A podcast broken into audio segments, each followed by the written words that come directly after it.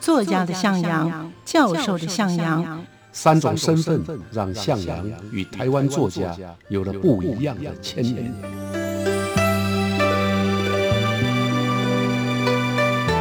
听向阳与徐凡谈他的作家朋友们在写作这条路上，生命与创作如何交织出最灿烂的光芒。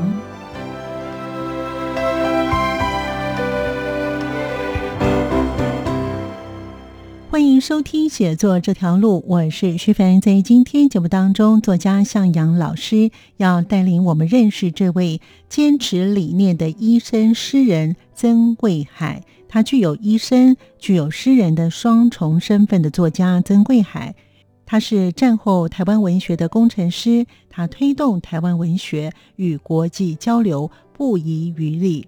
向阳老师与曾贵海相识将近四十年。待会在节目当中，向老师也会与我们分享他在漫长的文学的生涯当中，不仅是医生诗人，也是台湾文坛的重要守门人之一。这位出生在一九四六年屏东嘉东乡的曾贵海，他有什么样的诗风特色？待会在节目当中与听众朋友一起分享，欢迎收听。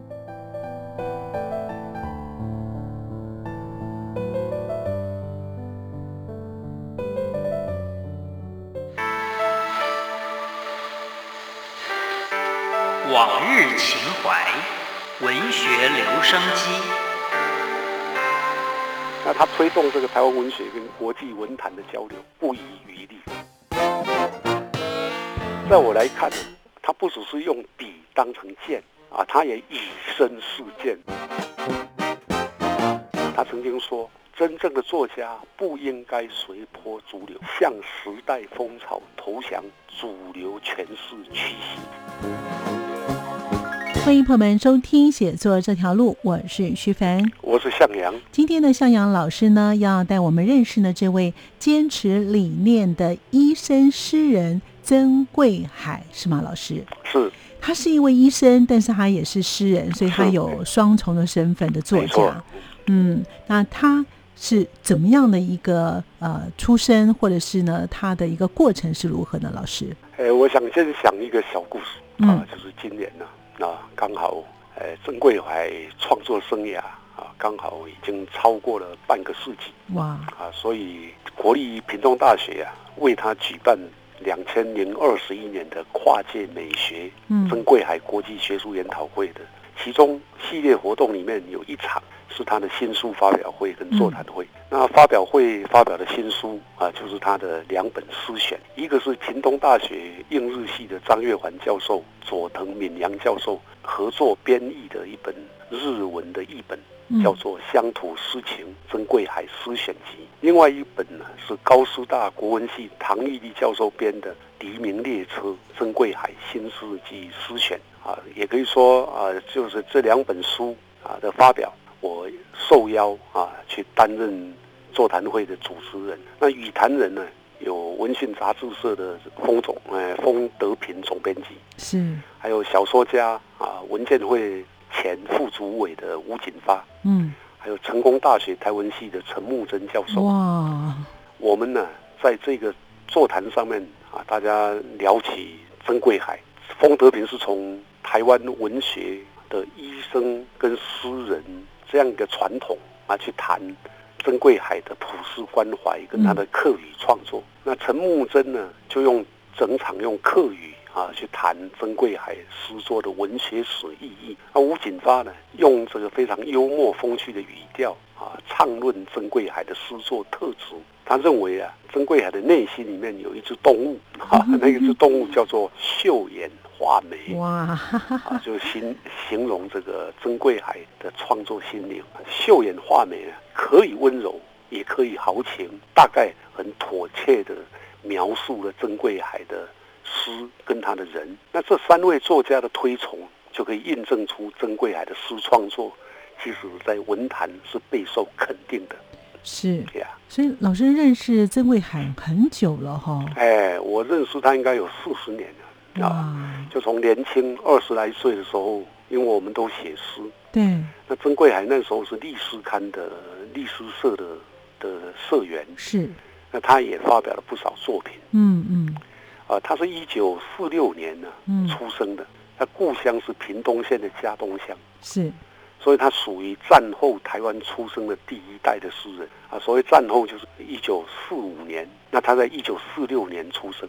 他读高雄医学院，当他在医学院的时候，就是高一的时候呢，就已经在历史刊发表作品，算起来是一个很早熟的诗人。那等到大五，高一要读五五年的样子，嗯嗯啊，他和诗人江志德也是一个医生啊，蔡丰吉共同创办了一个诗社，叫阿米巴诗社。嗯嗯，这个是校园诗社，一九六九年的时候创办的。嗯哼，啊，跟其他的大学的诗社互相的来往，就年轻人的诗社了啊。对啊，所以也可以说对推动一九七零年代的现代诗风潮啊，有相当大的推动的力量。嗯嗯，啊，在台湾一九七零年代啊，是属于一个年轻诗人出现非常多的年代。哦，啊，刚好都是战后的第一代。嗯嗯，啊，所以他所创办的阿米巴诗社。啊，和北部的几所大学也都相相互有往来。嗯嗯，呀，所以呢，他毕业之后呢，他有到台北荣总，在胸腔内科担任医生。他曾经毕业以后，他第一个工作其实就是在台北荣总，在胸腔内科担任医师。那这也是他医师的生涯的开始。三年后呢，他转任高雄医院担任住院医师。嗯。那也因为这样就定居在高雄，后来又离开了高雄医院，转到高雄民生医院。嗯嗯，这样呢，从担任医生呢，要写诗啊，没有那么简单嘛。是的，所以他的诗作就慢慢的减少，一直到一九七七年，他工作比较稳定了，嗯，他才重拾诗笔，恢复他的创作。啊，一九八二年，他跟南部的朋友，也是医生诗人郑炯明，我们介绍过了。对，没错。另外还有一位。诗人叫陈昆仑，他们三人呢就创办了一本文学界杂志。那当时在北部啊，有一本杂志叫《台湾文艺》，嗯，钟兆政编的，是啊，最早是吴浊流创办的啊。那这样，《台湾文艺》跟文学界杂志呢，就成为台湾南北。重要的文学杂志啊，这也是他从医生诗人的双重身份投入台湾文学传播跟推广行列的开始，所以也促使了他在后来的生涯当中开始致力于文学的推广和文化的重建。可以说，他就是战后台湾文学重建的一个工程师啊。比如说，一九九一年，他又参与了《文学台湾》杂志的创办。也是在南部啊，也担任了社长。可这个担任社长要干嘛呢？也要出钱，要去找钱 啊。那一九九九年呢，他又担任中理和文教基金会的董事长。哦。到两千零二年，他因为他的服务还有他的创作，嗯，就被推选为台湾笔会的会长啊，就等于是台湾文学的领导人。所以老师也有参加这个会吗？都有，我有参加。嗯。但是我最多只担任到副会长，还没有当过会长啊。那他推动这个台湾文学跟国际文坛的交流不遗余力，可见在他漫长的文学生涯当中，他不仅是医生诗人啊作家，他也是台湾文坛的重要的守门人之一。所以呢，他在创作上面呢，他一直到一九八三年，他才出他第一本的诗集《金鱼的祭典》。没错啊，这个。发表作品很早，一九六七年就发表了。哦，可是到一九八三呢，十多年了。嗯，才出版啊。他直到一九八三才出版他的第一本诗集，名称叫做《鲸鱼的祭典》。这时他已经三十七岁了啊，跟一般年轻诗人啊出诗集的这个时间年岁来看，嗯，他算是晚出的诗人。我记得我出第一本诗集的时候是二十一岁还是二十二岁啊？所以三十七岁出诗集啊，有点晚。但是因为他刚刚我们讲过，哎，他是医生，所以他的诗不可能发表的很多。嗯，啊，到三十七岁出版诗集也可以理解。不过他的诗啊，其实已经获得肯定。就在出版诗集后的第二年呢，他荣获了吴浊流的新诗奖的正奖，也就是第一名了哈，正奖。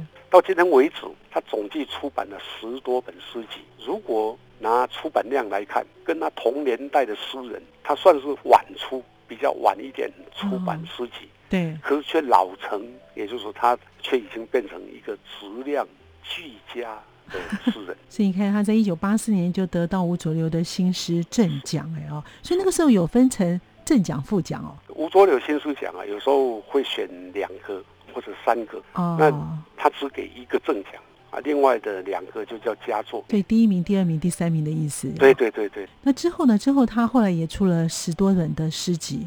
是啊，总共出了十多本。如果我们从很多台湾战后世代诗人来看，他是以医生诗人成名的，跟同样一边执听筒一边写诗的郑炯明、江志德两位诗人齐名。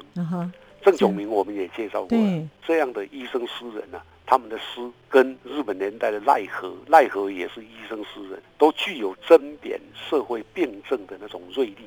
他们的诗啊，基本上能够看得到台湾的政治、经济、社会跟文化变造。那因为又是诗人，所以他们的想象跟悲悯，就让他们的诗能够写出台湾的历史沧桑、嗯，社会图像跟人民心声。所以从这个角度看，曾贵海医生，他基本上是用医生的理性跟诗人的感性，嗯，相互交融，写出来作品是社会批判跟人间悲悯共同的。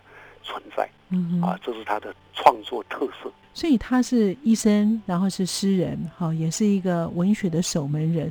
哎，其实他后来呢，对于像是这个政治啊，或者是社会上的一些的运动，他也有开始涉略了嘛，老师。他参与的非常的多，啊，他几乎就是一个全能的作家吧。嗯，他在医生、诗人、文学守门人的身份以外呢，是。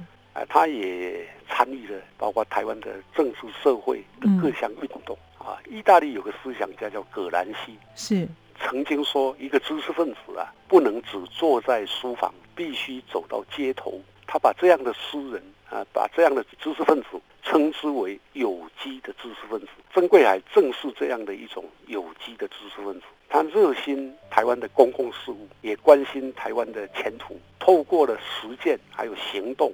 啊，去改造台湾的政治跟社会。对，随便举几个例子，在一九八六年，他出版第二本诗集《高雄诗抄》的时候，嗯嗯，他已经投身到高雄有个反六轻开发的社会运动当中，嗯哼，走上街头。那一九八八年呢，他又担任了台湾人权促进会高雄分会的副会长，这个是关注到台湾的人权，我们一般的人权问题。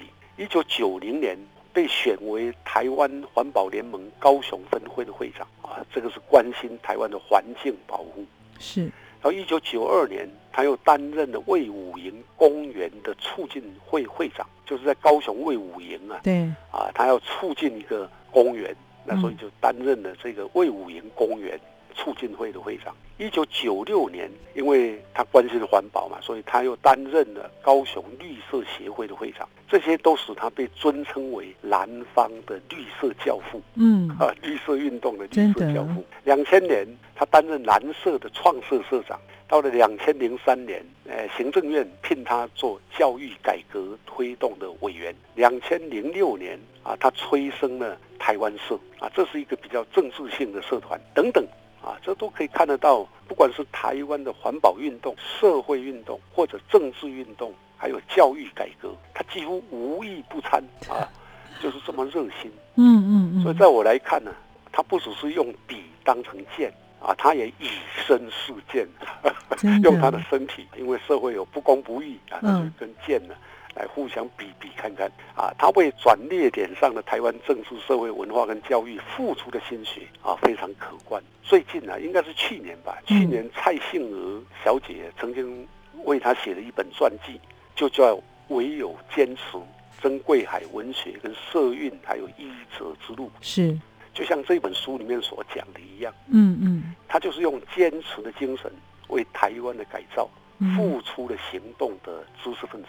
所以，其实曾贵海这位医生诗人呢，他对于文学的付出，还有对一些环保、教育等等这些议题呢，只要呢是跟他身边周遭有关的，他都非常的认真，而且担任好多的一些的职称哦。刚才看到老师那样念起来，哇，真的是不少哎哦。对啊，他真的很忙哎哈，很忙，没有浪费生命。真的，所以他不会随波逐流，他不是一个这样子的一个作家，对对对，因为他做这么多的事情，那扮演的不同的身份。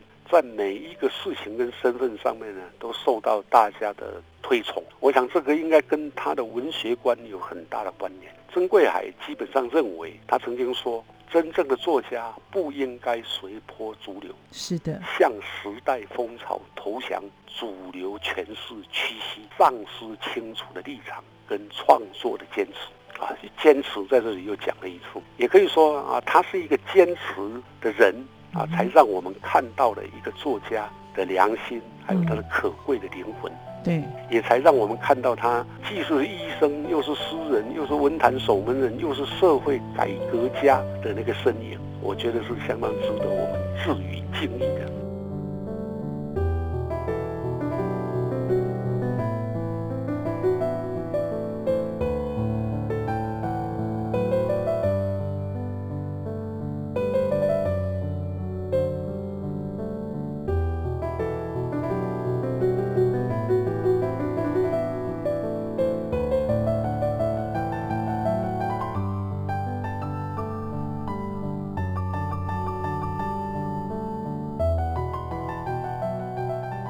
欢迎朋友们继续回到节目当中。作家向阳老师在今天节目当中带领我们认识这位医生诗人曾贵海。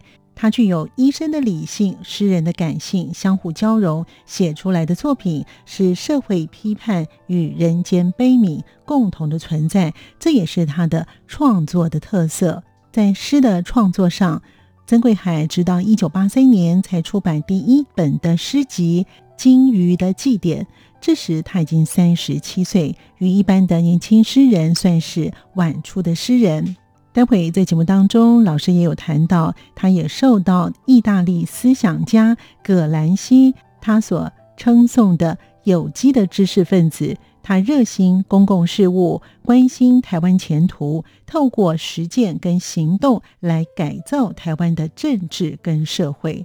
因此，在一九八六年，他出版第二本诗集《高雄诗抄》，并且投身到反六轻开发的社会运动等等。待会在节目当中继续聆听向阳老师带领我们去认识这位医生诗人曾贵海。所以，他的诗作呃具有一股人道主义的精神啊，对于生命、人性。还有我们人的生活，也就是人生啊，它都具有比较深刻的体会跟表现。啊，曾贵海的诗啊是慈悲之诗，基本上他的诗啊，审视人间的疾苦，探究社会的公道，追索生命的意义。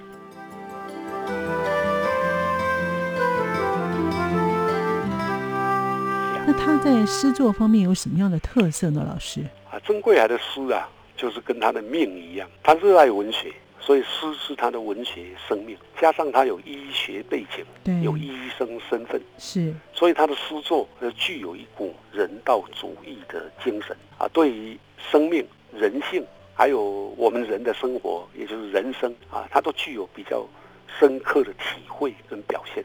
基本上他的诗啊。审视人间的疾苦，探究社会的公道，追索生命的意义，啊，这三个啊，就是他的最主要的特色。所以读他的诗啊，会觉得特别动容。另外呢，他也是客家诗人哦。呃，他在两千年的时候就出版了他的第一本客语的诗集，叫《原乡夜河》。他用客家的母语。写出了客家的心声，传达了台湾客家的语言之美跟文化之美。基本上他写的呢，我记得他有一首诗啊，就从故乡的家东写起，嗯，叫做《故乡的老庄头》。嗯，照道理是要用客语来练啊，我们介绍我们就用华语啊。嗯，那重新组构一个客家村庄的生活图像。那叶河那一集啊，原乡写故乡，叶河写什么？写。客家女性，客家妇女，嗯，所以原乡跟月河就展现了他的客家之爱、客家之情。那有一首特别动人的，叫做《平埔客家阿婆》。那这首诗呢，呃，我们用客语来朗读一下：平埔客家阿婆，年夜饭后，大家长点看相谱，无限之差，一张老相片，强强的漂落，咕咕兮兮嘅跌落牙嘅脚唇。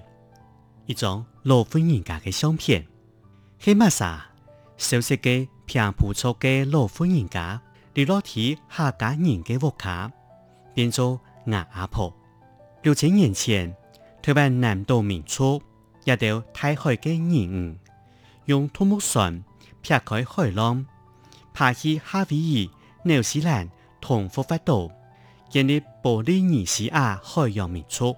喺四百年以前嘅台湾土地上，一定係代替生活嘅自然人，冇本文明嘅文艺传染，聽得一條同一讲嘅講案，覺得讓人體內生發。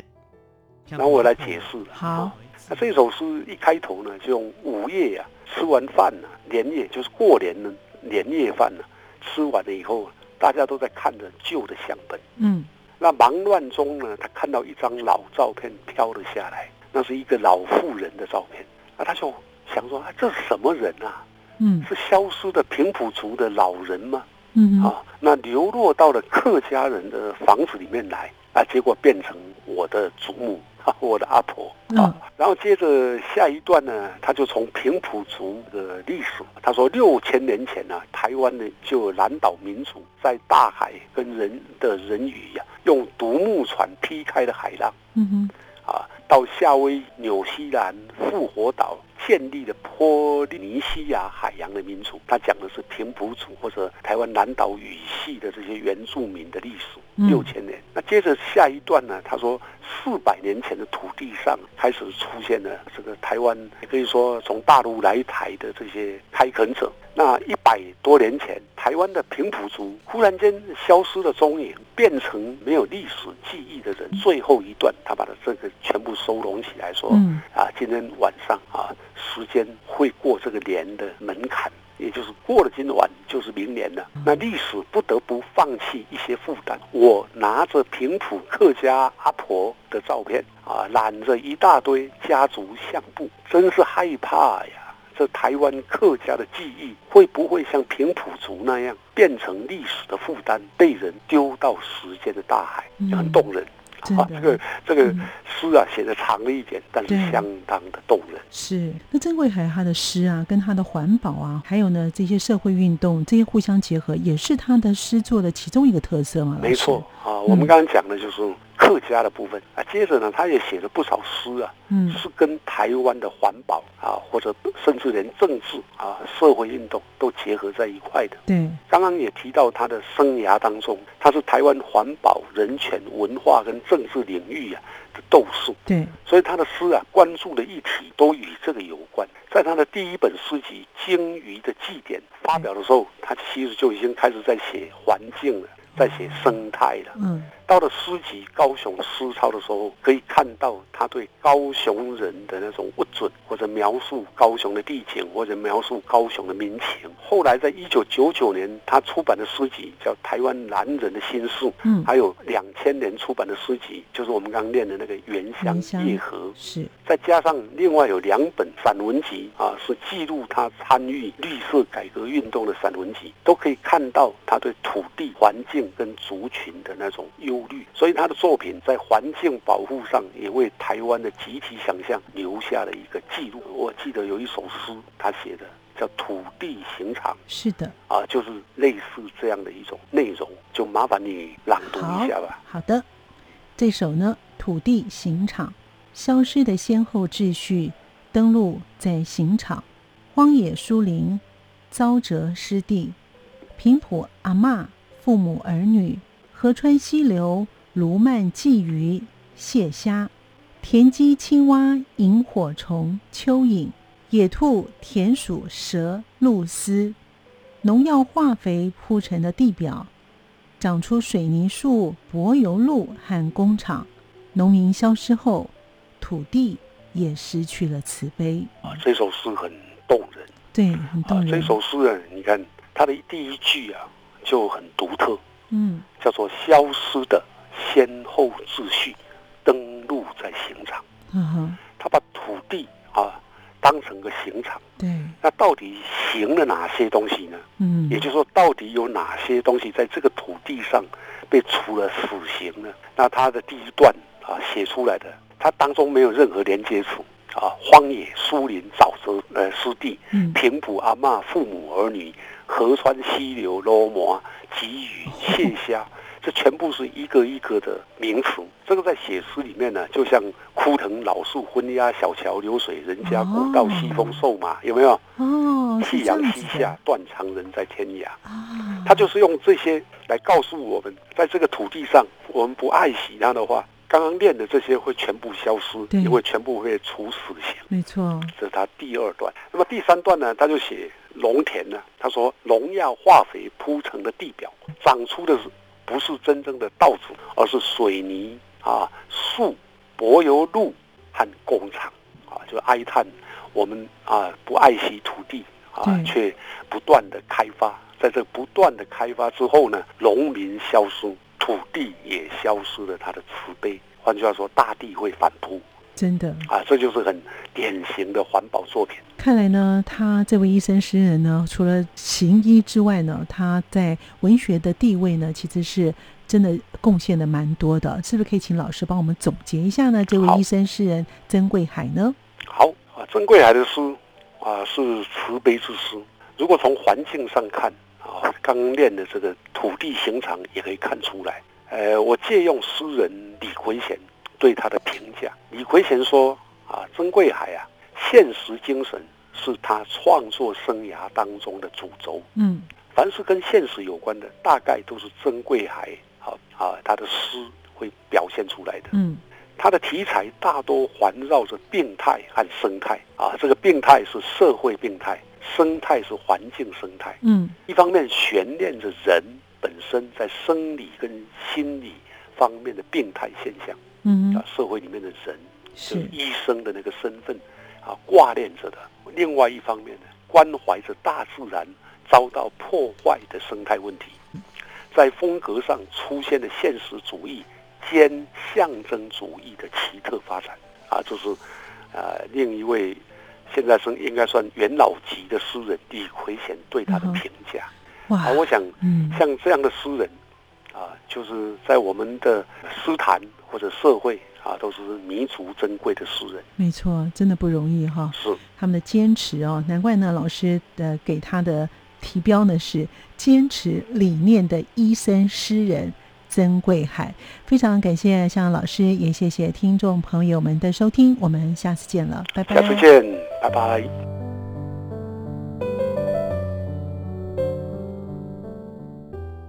在今天节目当中，作家向阳老师带领我们认识这位医生诗人曾贵海。他热爱文学，诗是他的文学生命，再加上他的医学背景、医生的身份，使得他的诗具有人道主义的精神，对于生命、还有人性跟人生都具有特别的体会与表现。感谢您的收听，我们下次见。